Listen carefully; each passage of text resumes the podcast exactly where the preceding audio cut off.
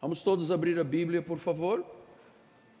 Na carta de Paulo, segunda de Coríntios. Volto, só uma pergunta. O som está chegando bem? Está chegando? Mesmo com isso pequenininho aqui, está chegando bem? Graças a Deus. Mandamos um beijo para a nossa bispa. Ela hoje teve compromissos, está participando com os nossos meninos pela internet. Beijo. Obrigado por toda a igreja que tem orado pela família apostólica. 2 de Coríntios 2,14.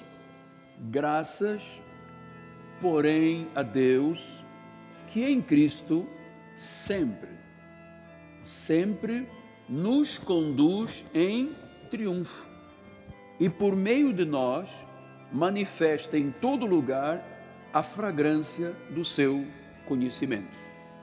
Esta palavra que vamos estudar esta noite será uma palavra muito importante. Em Cristo nós somos conduzidos em triunfo. Querido Deus, Senhor de senhores e Rei de reis, esta é uma noite de revelação. Esta é uma noite em que veremos a palavra ser semeada em cada coração. Veremos vidas transformadas, vidas salvas. Veremos a tua glória através da cura, do milagre, mas acima de tudo, Pai, pela iluminação dos olhos espirituais do coração, para que todos possam experimentar a boa, perfeita, a gloriosa, a maravilhosa vontade do Senhor. Fala-nos, ó oh Deus, em nome de Jesus. E a igreja diga: Amém, amém e amém. Graças a Deus. Muito obrigado, meu bispo amado. Meus amados irmãos, minha família, sempre uma gratidão muito grande pelos irmãos que estão presenciais na igreja. Você sabe, metade da nossa igreja, ou 40%, já voltou aos cultos. Mais de 40%, portanto, eu acho que 60% ainda está em casa com medo. E você tem que romper esse medo. Você tem que ser grato a Deus pela sua salvação. Quem não é grato a Deus acaba por viver uma vida de amargura. Você sabe, a raiz de amargura é um veneno na vida da pessoa. E a pessoa em casa certamente acaba por viver amargurada. Volte para a igreja. Esteja presente. Este é um lugar de vida não é o lugar do contágio. O contágio aqui é do Espírito Santo. Amém? Meus filhinhos na fé.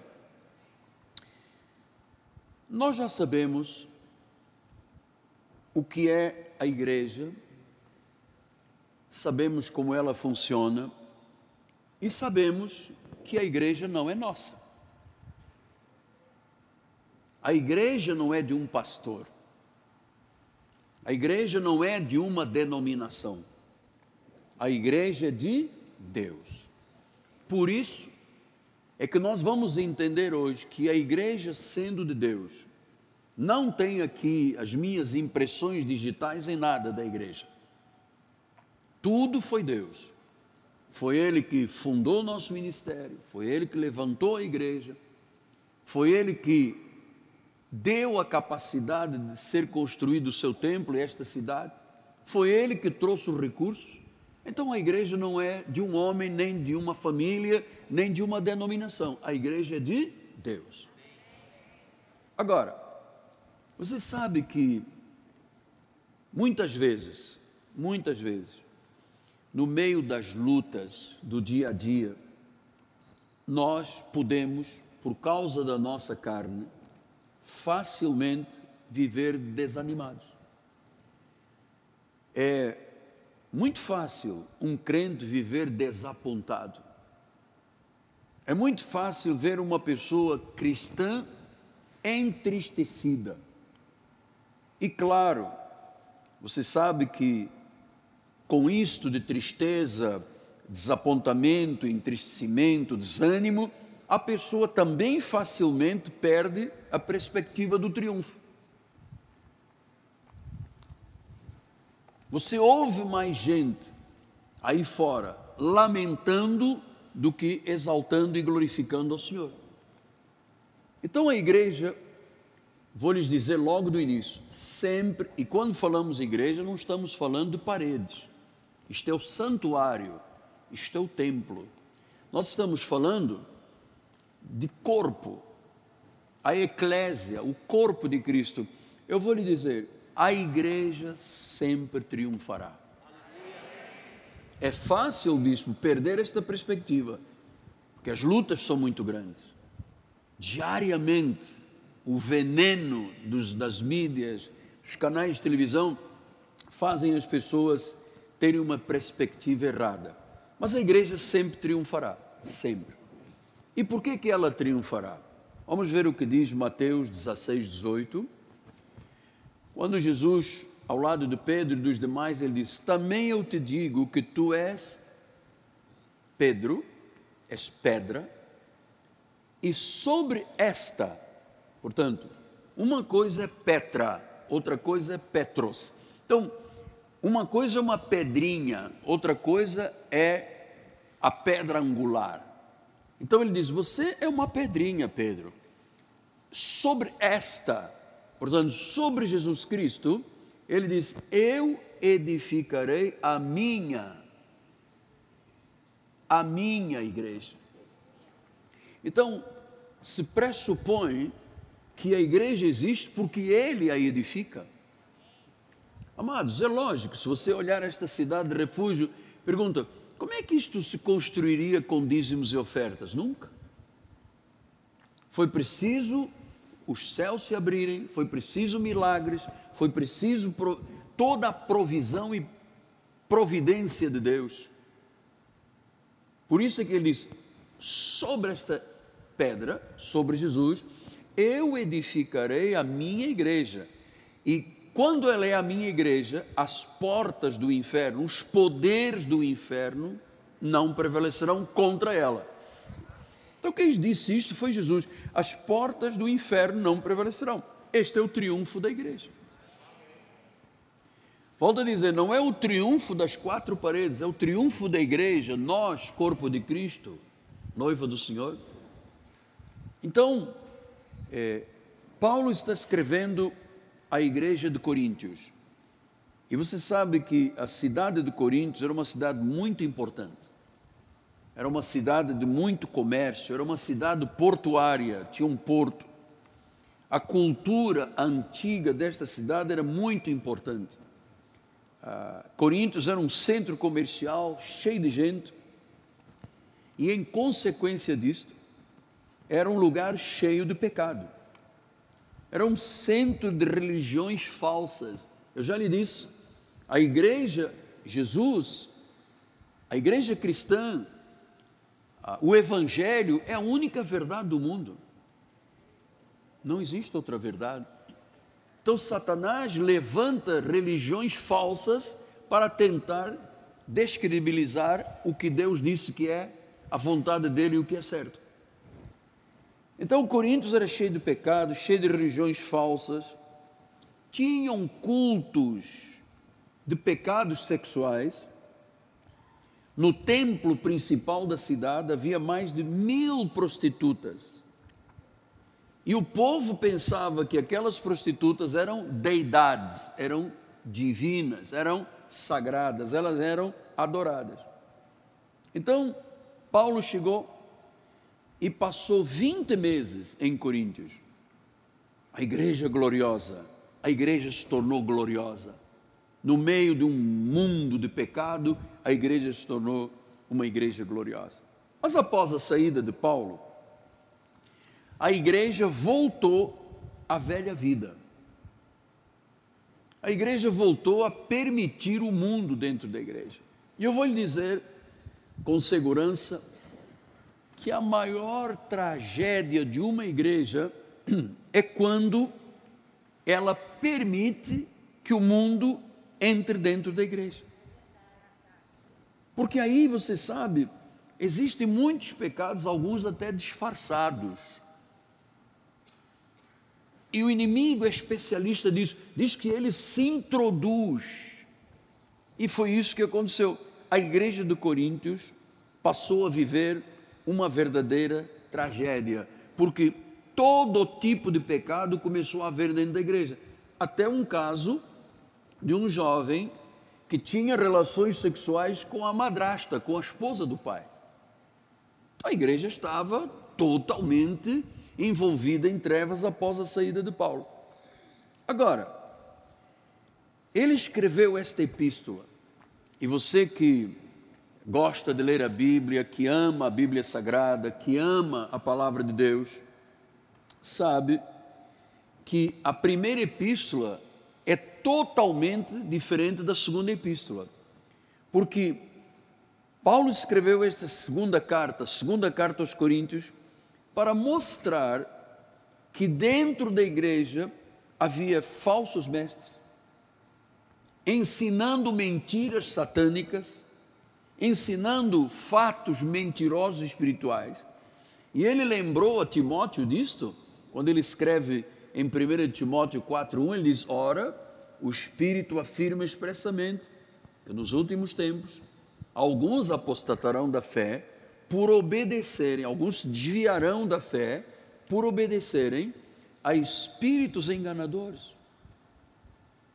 Quer dizer que há cristãos que, por não terem uma visão espiritual, por não terem olhos espirituais iluminados, por não serem verdadeiramente comprometidos, aceitam e obedecem a espíritos enganadores e ensinos de demônios.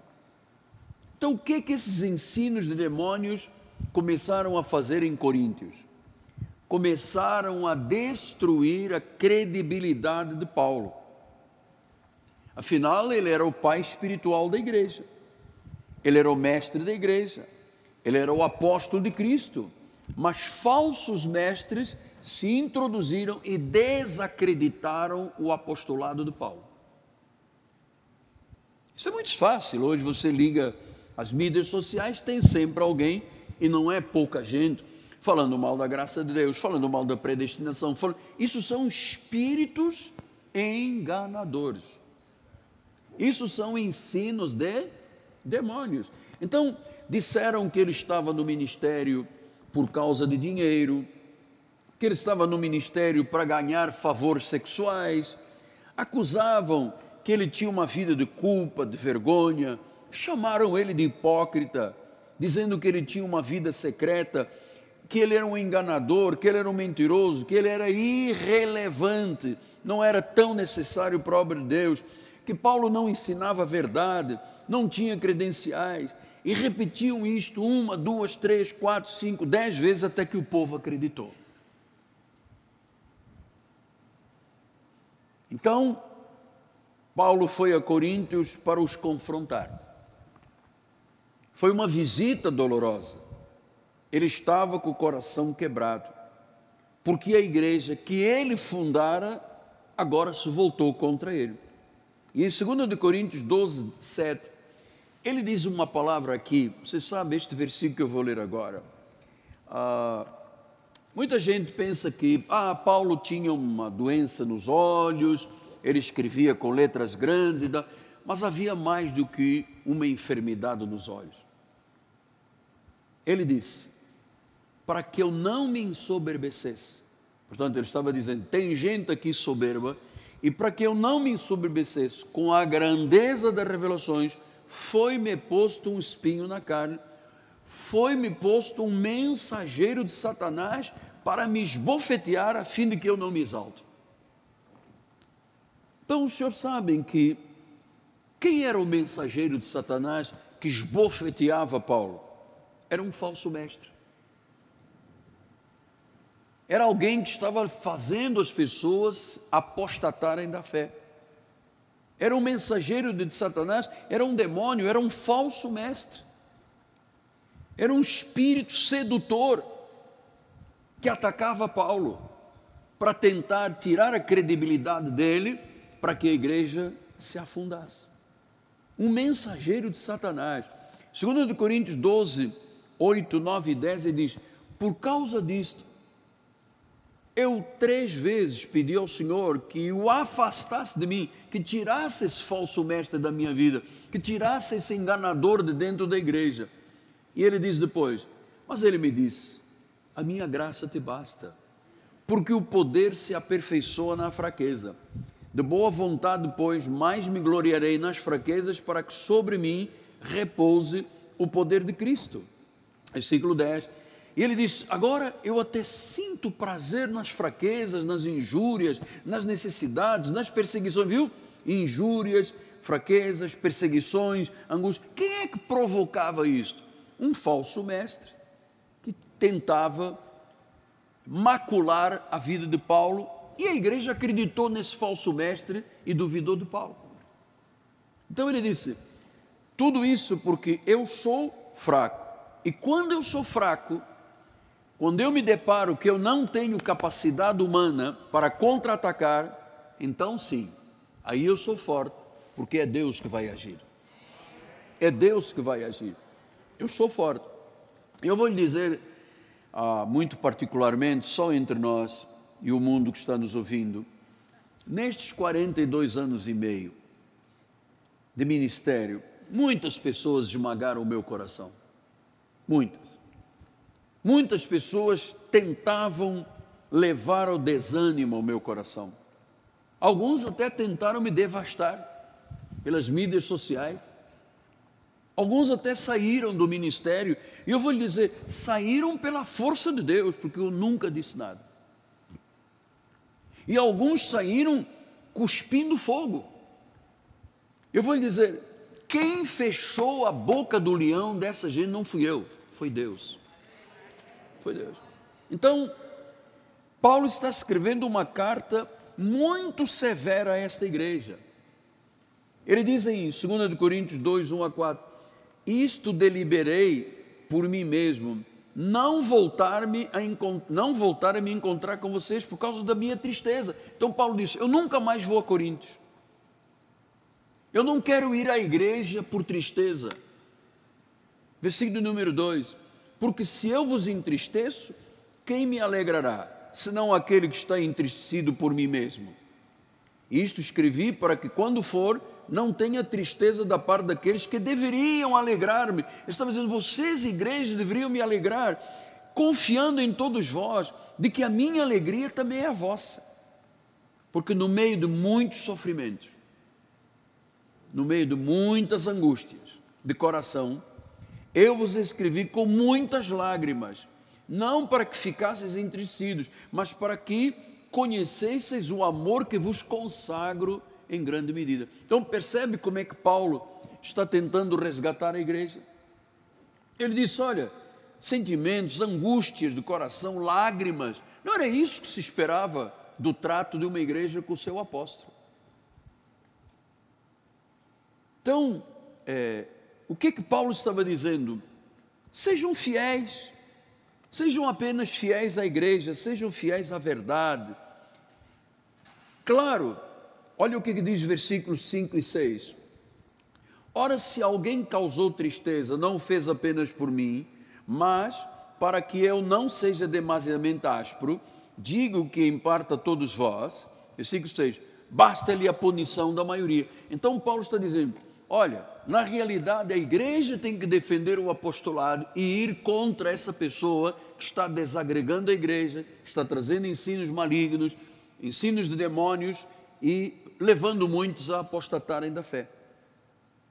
Então, ele volta e diz em 2 Coríntios 2, 13, 12 e 13: Ora, quando eu cheguei a Troad para pregar o Evangelho de Cristo, uma porta se me abriu no Senhor não tive, contudo, tranquilidade do meu espírito, porque eu não encontrei Tito. Ele estava esperando que Tito trouxesse boas notícias de Coríntios. Por isso, despedimos deles e parti para Macedônia. Então, Paulo estava muito angustiado, porque ele disse: jamais eu poderia imaginar que a igreja se submetesse a um falso ensino e se voltasse contra mim e tentasse tirar a credibilidade que foi Deus que me deu. Interessante isso aqui. Foi uma época muito triste da vida de Paulo. Estava ansioso por uma resposta. Ele queria saber qual era o resultado da primeira carta que ele escreveu à igreja. Mas em Troad, portanto, próximo já de Coríntios, ele diz que não teve tranquilidade. Eu não tive tranquilidade. Foi uma época triste. Ele estava ansioso, não, não, não tive tranquilidade. Então, entrou dele e pregou o Evangelho de Cristo e disse que uma porta muito grande se abriu no Senhor, que seria para a alegria do coração dele. Mas olha o que me diz ele em 1 Coríntios 16, 8 e 9. Ficarei, porém, em Éfeso até ao Pentecostes, porque uma porta grande e oportuna para o trabalho se me abriu, mas há muitos adversários. E onde estavam os adversários? Dentro da igreja de Coríntios. Não é dramático isso? É dramático. Então, em Troade eu não tive tranquilidade. Há muitos adversários. Ele estava triste, estava ferido, estava desencorajado, estava debilitado. Porque ele recomenda a, a vida de um pastor não pode ser por alguém negativo destruir a credibilidade de um homem que foi Deus que levantou. Mas o falso mestre aqueles que são apologistas disto, fazem tudo para tirar o crédito de quem Deus colocou no altar. Olha, como é que Paulo diz em Hebreus 13, 17? Obedecei aos vossos guias. Sede submissos para com eles, pois são os guias que velam pela vossa alma, como quem deve prestar contas, para que o façam com alegria e não gemendo, porque isso não aproveita a vós outros. Então ele diz: olha, obedece, sede submissos. O, o pastor não está na igreja, o apóstolo, o bispo não está na igreja, porque nós determinamos que deveríamos estar. Não, isto é todo um plano de Deus. E diz: nós vamos ter que ser submissos, porque o pastor da igreja, ele vai prestar contas a Deus pela vida da igreja. Então, amados, Paulo era agora uma pessoa de coração partido. Segundo de Coríntios 7, 5 e 6, ele diz, porque chegando nós a Macedônia, nenhum alívio tivemos. Olha a barra que ele estava vivendo, nenhum alívio tivemos. Pelo contrário, na Macedônia fomos atribulados, tivemos lutas por fora, temores por dentro. Versículo 6. Porém, Deus, que conforta os abatidos, nos consolou, porque agora chegou Tito que trouxe as palavras a respeito da igreja. Como é que a igreja estava vivendo depois da carta de Paulo? Então, Paulo fez muitas coisas vitoriosas, muitas. E no meio de tanta luta deste homem, a inveja e o orgulho dos falsos profetas tentaram desacreditá-lo. Agora, diz no versículo número 11, 2 de Coríntios 2, por que, que ele estava com uma atitude de tristeza, de angústia, porque ele sabia que Satanás estava dentro da igreja de Coríntios.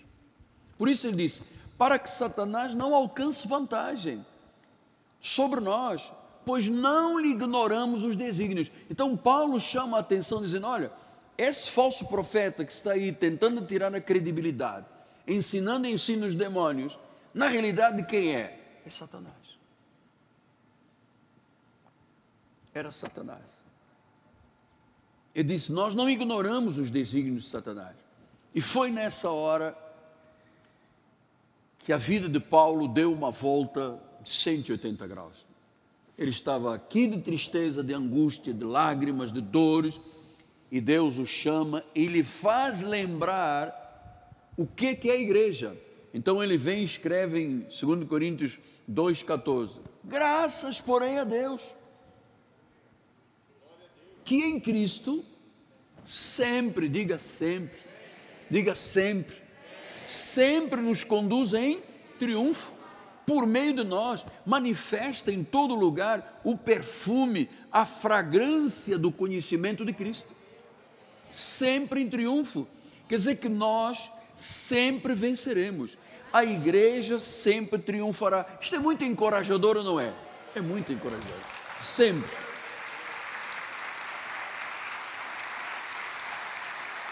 Sempre. Então ele diz triunfos, grandes vitórias, ele diz, graças a Deus, coisas significantes acontecem aonde Cristo é o Senhor, porque é Ele que nos conduz em triunfo.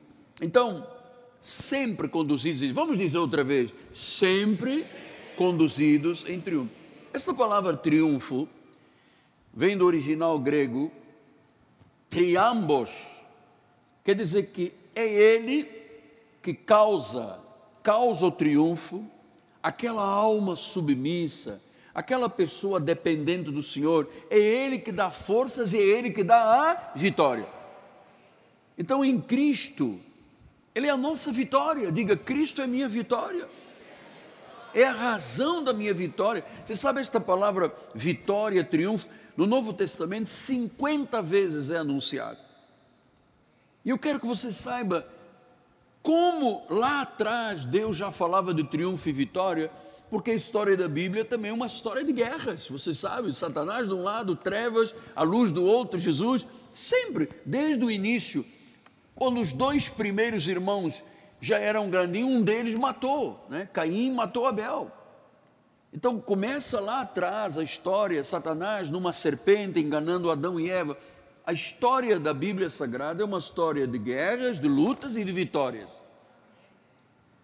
Veja, por exemplo, não está aí na sua apostila, mas Josué 10, 24 e 25 diz: Trazidos os reis de Josué, a Josué, chamou este todos os homens de Israel e disse aos capitães do exército: que tinham ido com ele: Chegai, ponde o pé sobre o pescoço destes reis. E disse que os capitães chegaram e puseram os pés sobre os pescoços deles. Versículo 25: Então Josué disse: Não temais, não vos atemorizeis, sede fortes, sede corajosos, porque assim fará o Senhor a todos os vossos inimigos contra os quais vocês estão pelejando. Os nossos inimigos têm que levar pé em cima do pescoço, amado. Isto é o poder de Cristo dentro da igreja. Nós não podemos viver acovardados com más notícias, com notícias de pandemia. Diz isso aí, Satanás está usando medo para deixar as pessoas amarguradas. E eu disse há pouco: muita amargura, muita amargura leva até a demência. Porque é uma raiz de amargura, é como uma, uma, uma planta que tem uma raiz venenosa, diz que quando brota influencia outras pessoas. Salmo 110, 1. Disse o Senhor ao meu Senhor: Assenta-te à minha direita, até que eu ponha os teus inimigos debaixo dos teus pés. Isso se chama triunfo. Isso se chama triambos do grego. 1 Coríntios 15, 25 porque convém que ele reine até que haja posto todos os inimigos debaixo dos seus pés.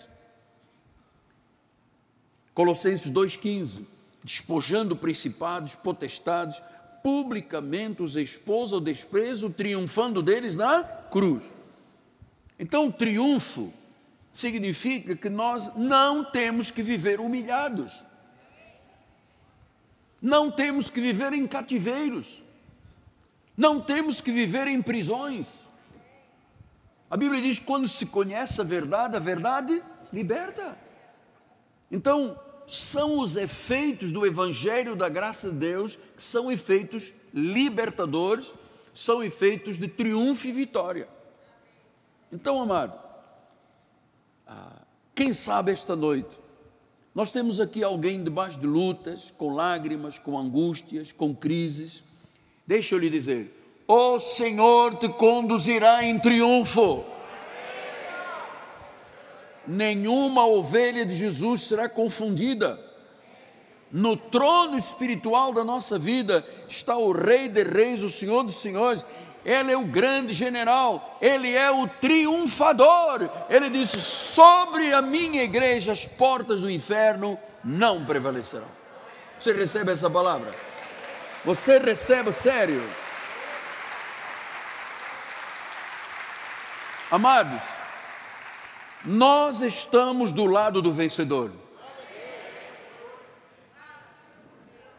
Eu estou te falando, nós estamos do lado do vencedor. Veja, a palavra diz em 2 Coríntios 4, 7: Temos, porém, este tesouro em vasos de barro. Nós somos vasos de barro mas tem um tesouro. O que é o tesouro? A excelência do poder de Deus e não de nós. Nós temos um tesouro, diga eu tenho um tesouro. Então, a luz gloriosa do Evangelho brilha sobre os filhos de Deus. E nós somos diz o versículo, ah, vamos voltar lá em 14, bispo, diz que nós somos a fragrância, nós somos um perfume.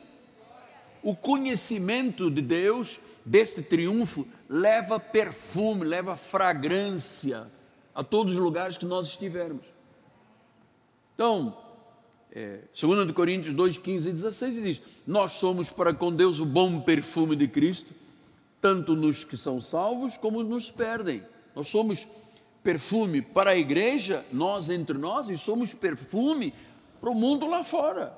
Versículo 16: Para com estes, o mundo, cheiro de morte para a morte, para com aqueles, aroma de vida para a vida. Quem, porém, é suficiente para estas coisas? Jesus.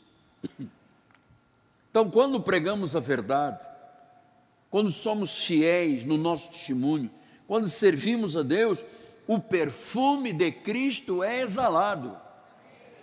Então, obrigado, Senhor, pelo triunfo. Sabe o que Jesus disse?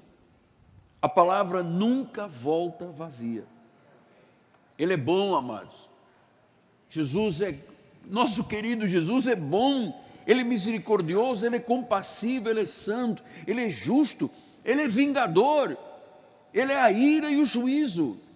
Deus será sempre glorificado entre nós, porque nós não dependemos de nada a não ser dEle. Você está do lado da vitória, amado. Você está do lado do vitorioso. Então Deus quer ser glorificado e com aqueles que creem verdadeiramente, ele age com graça. Aos que não creem, ele age com justiça, porque ele é o mesmo de ontem, de hoje e eternamente. Então, somos nós, cristãos da graça, que temos obrigação de liberar o aroma de Cristo. Na nossa vida não há cheiro de morte. Nós temos um bom perfume de Cristo que é exalado. Então, diz em 2 Coríntios 2,16: Quem é, porém, suficiente para estas coisas? Versículo 17. Porque nós não estamos como tantos outros mercadejando a palavra. Agora ele vem, corrige todos os fatos. Ele diz: olha, tem gente aí que está mercadejando, tem gente aí que está mentindo, tem gente aí na igreja de Coríntios que é falso. Ele diz: mas nós não, nós não estamos mercadejando a palavra. Antes, em Cristo é que falamos na presença de Deus com sinceridade e da parte do próprio Deus. Estou aqui rendido aos pés do Senhor, que eu diminua e que Ele cresça, porque nós pregamos na presença de Deus, com sinceridade da parte do próprio Deus. Então, meus amados, nós falamos a verdade na presença de Deus. Nós não pregamos, não pregamos palavra aguada nós não alteramos a mensagem do Evangelho, nós pregamos com sinceridade, com verdade, a Cristo perante Deus, pregamos a palavra da verdade, e é isto que leva ao triunfo. Então, nossa gratidão pelo triunfo que Deus nos garante, nossa gratidão, a vitória sempre será nossa, a vitória sempre estará do nosso lado. Nós somos mais que vencedores. A igreja é dele, então ele é sempre triunfante. Nós estamos do lado vencedor. Diga isto uma vez mais. Vamos lá. Nós estamos do lado vencedor. Estamos do lado vencedor. Do lado vencedor.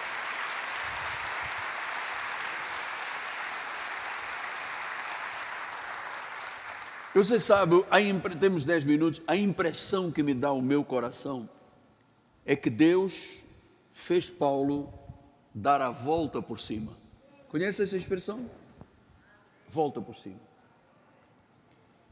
E eu vou lhe dizer que pessoas que deram a volta por cima foram pessoas que triunfaram. Eu conheço isto de cor e salteado, é, tenho visto resultados extraordinários em momentos de adversidade de pessoas, de frustrações, de fracassos, de vergonha, pessoas que tiveram deslizes, traições, falências, colapso de vida, em que um momento estava como Paulo, oh meu Deus, todo mundo é contra mim, como é que pode? Tem um falso profeta, é um espinho, está me esbofeteando. Depois Deus disse: Paulo, É a minha igreja. Eu a conduzo sempre em triunfo. Então, Paulo deu a volta por cima, e claro, aqui neste ministério, muitas pessoas, muitas, aprenderam com a graça de Deus, deram a volta por cima de tantos problemas na vida, ergueram-se, ficaram um nível maior do que o seu anterior nível. Mas você sabe, há pessoas que vivem estagnadas, sem sucesso. Elas ficam dando voltas ao redor dos seus erros. Financeiramente e emocionalmente, um fracasso. Isto aqui é a verdade. Então, amados, dar a volta por cima, depois de um deslize, de uma traição, de uma falência, de um colapso, de uma adversidade, de uma frustração, de um fracasso, de uma vergonha, amados, dar a volta por cima não é sorte.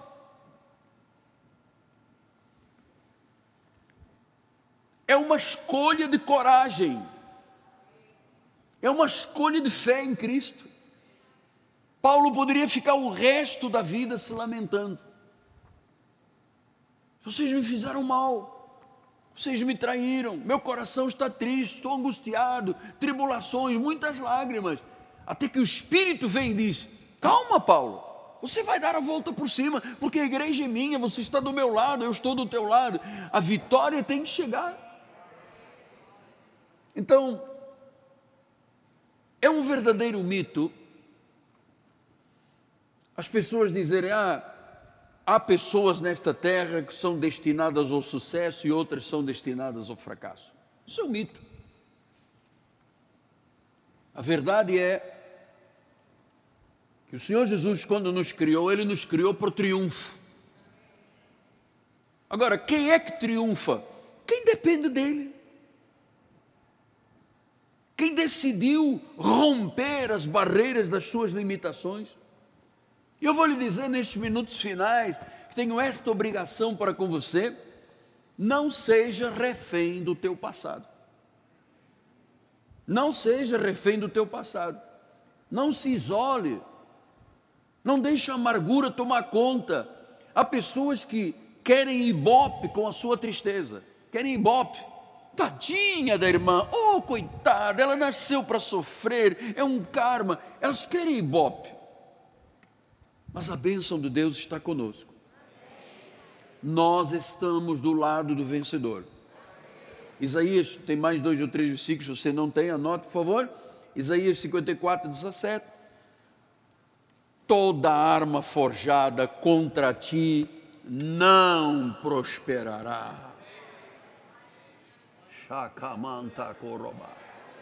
Toda arma forjada contra ti não prosperará. A língua, toda a língua que ousar contra ti em juízo, que te levar no tribunal, tu a condenarás. Porque esta herança dos servos do Senhor é o seu direito, que de mim procede, diz o Senhor toda arma forjada não prosperará. Não prosperará. Sim, mas eu tenho uma pessoa que não prosperará, mas não adianta. Você é de Deus, você é do lado da vitória, você é carregado em triunfo. Veja a história de Jó. Se há um personagem além do Paulo e tantos outros que deram a volta por cima, você se lembra de Jó? Um dia recebeu uma notícia: os teus filhos morreram, caíram as tuas casas, o gado foi morto, os teus empregados foi, foram mortos. Ele foi acometido de uma doença, a própria esposa falou: Você está acreditando em Deus? Tira a sua vida, cara. Então ele era um homem de dores. Veio os 42 capítulos de Jó. Os amigos tentaram encorajá-lo, mas ainda pioraram as coisas. E há um momento em que Deus dá a volta por cima da vida de Jó. Diz em Jó 42, 1, 5 e 10: Então Jó, então respondeu Jó ao Senhor: Eu te conhecia só de ouvir, mas agora os meus olhos te veem. Versículo 10: mudou o Senhor a sorte de Jó. Que esta noite, querido Jesus, mudes a vida de muita gente. Que muitos em Cristo deem uma volta por cima, se ergam, sejam cabeça. Jó 42, 12. Assim abençoou o Senhor o último estado de Jó mais do que o primeiro. Parecia que era uma derrota. Ele se coçava com um caco de vidro, cheirava mal. A esposa disse: amaldiçoa a Deus e morre. Você ainda está confiando em Deus? E ele disse: Nu eu vim, nu eu virei, voltarei. Deus tirou, Deus deu, Deus tirou. Eu vou esperar em Deus. E foram 42 capítulos até chegar e dizer: Senhor abençoou o último estado de Jó mais do que o primeiro. Deu a volta por cima, porque veio a ter 14 mil ovelhas, 6 mil camelos, mil juntas de bois, mil jumentos, teve os novos filhos, novas filhas e viveu com longevidade. Se alguém entre nós ou alguém pela internet, em qualquer lugar do mundo, pois estamos chegando português, libras, inglês, espanhol, italiano, se alguém que errou, fracassou, pensando que está destinado ao fracasso, tira o teu cavalinho da chuva. Deus, quando te criou, a mim e a ti, Ele nos planejou para o triunfo. Ele diz que sempre nos conduz em triunfo. Que todas as nossas feridas de sofrimentos, e alguns dos senhores como eu, passamos aí pelo vale da sombra da morte, são curadas em Cristo. Você vai ver e viverá o triunfo de Jesus Cristo. Eu termino dizendo que Deus preparou o nosso ministério para as realizações mais lindas e preciosas desta vida. Todos nós teremos o melhor de Deus em todas as áreas. Nós vamos viver as realizações mais lindas e preciosas. Porque foi Ele quem disse: Eu sempre te conduzirei em triunfo. Estou, mas o meu pai está doente, a minha família Deus sempre. É preciso depender dele, é preciso ter fé. Isto não é um acaso, isto não é uma sorte. Isto é uma decisão. Ele disse sempre em triunfo, quer dizer sempre em triunfo. Ainda que nós passemos por aflições. No mundo tereis aflições. Mas eu venci o mundo, tendo bom ânimo. Paulo disse aos Colossenses: Cristo em nós é a esperança da glória. Que esperança tem esse mundo aí fora? Que esperança tem uma pessoa que pode ter a maior riqueza do mundo, pode ter as maiores credenciais do mundo, a melhor posição social do mundo? Quando a pessoa morre e todos morreremos, ele não leva casa, não leva carro, não leva Ferrari, não leva Bentley, não leva joias, não leva nada, absolutamente nada. E às vezes até na hora do caixão ainda vai lá a família e tira os anéis. O que fica é o triunfo de Cristo. Você sempre será conduzido em triunfo. E os inimigos? Pé em cima do pescoço. E as armas forjadas não prevalecerão. Então, eu queria terminar novamente com essa frase. Nós viveremos as realizações mais lindas e preciosas. E para muitos ainda este ano. Para muitos ainda este ano. Tinha mais alguma coisa, mas já basta. Eu recebo em meu espírito, amado, esse triunfo. Porque se há alguém que enfrenta lutas, sou eu. Você. Sou um empresário, um profissional liberal, um executivo, você enfrenta lutas tremendas. Nós temos um Deus verdadeiro. Nós temos um Deus que está em aliança com o seu povo. E no meio das lágrimas, das angústias, das aflições, das traições, das fraquezas, Deus disse: Paulo, não esqueça isso. Nunca mais esqueça isso. Você sempre será conduzido em triunfo. Eu farei o triunfo chegar. Eu farei a vitória chegar. Pastor, eu tenho aqui um caso na justiça.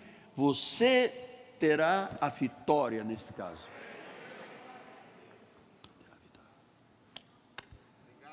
Obrigado, Deus. Por isso chegamos aqui, amados. Por isso chegamos aqui. Pai amado e bendito. Muito obrigado, Pai, que o nosso ministério prega com sinceridade a verdade. Nós não pregamos uma palavra aguada, nós não alteramos o que tu disseste em tua palavra. Nós não mercadejamos a palavra de Deus. O que acontece neste ministério é a tua vontade e nada mais.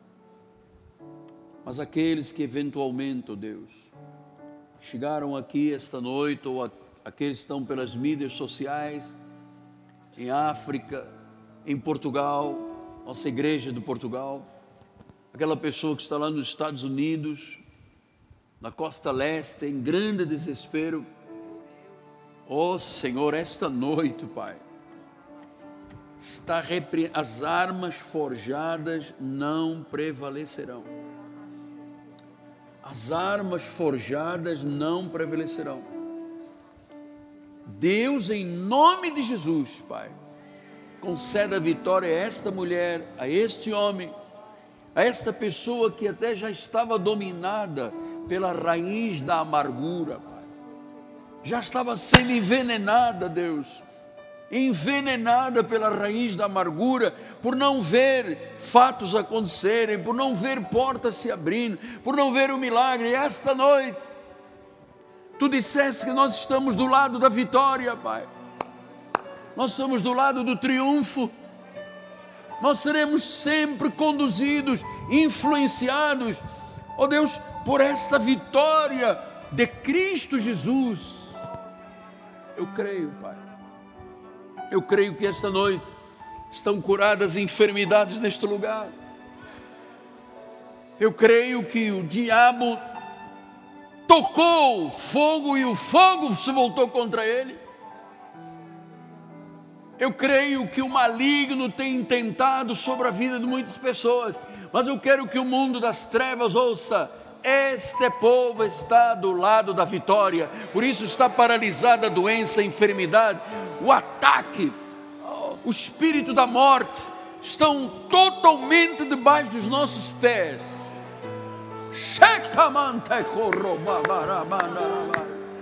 Em o nome de Jesus, sempre em triunfo, Pai, sempre em triunfo. Estamos do lado do triunfo, estamos do lado do triunfador. A palavra não volta vazia em o nome de Jesus. Em o nome de Jesus.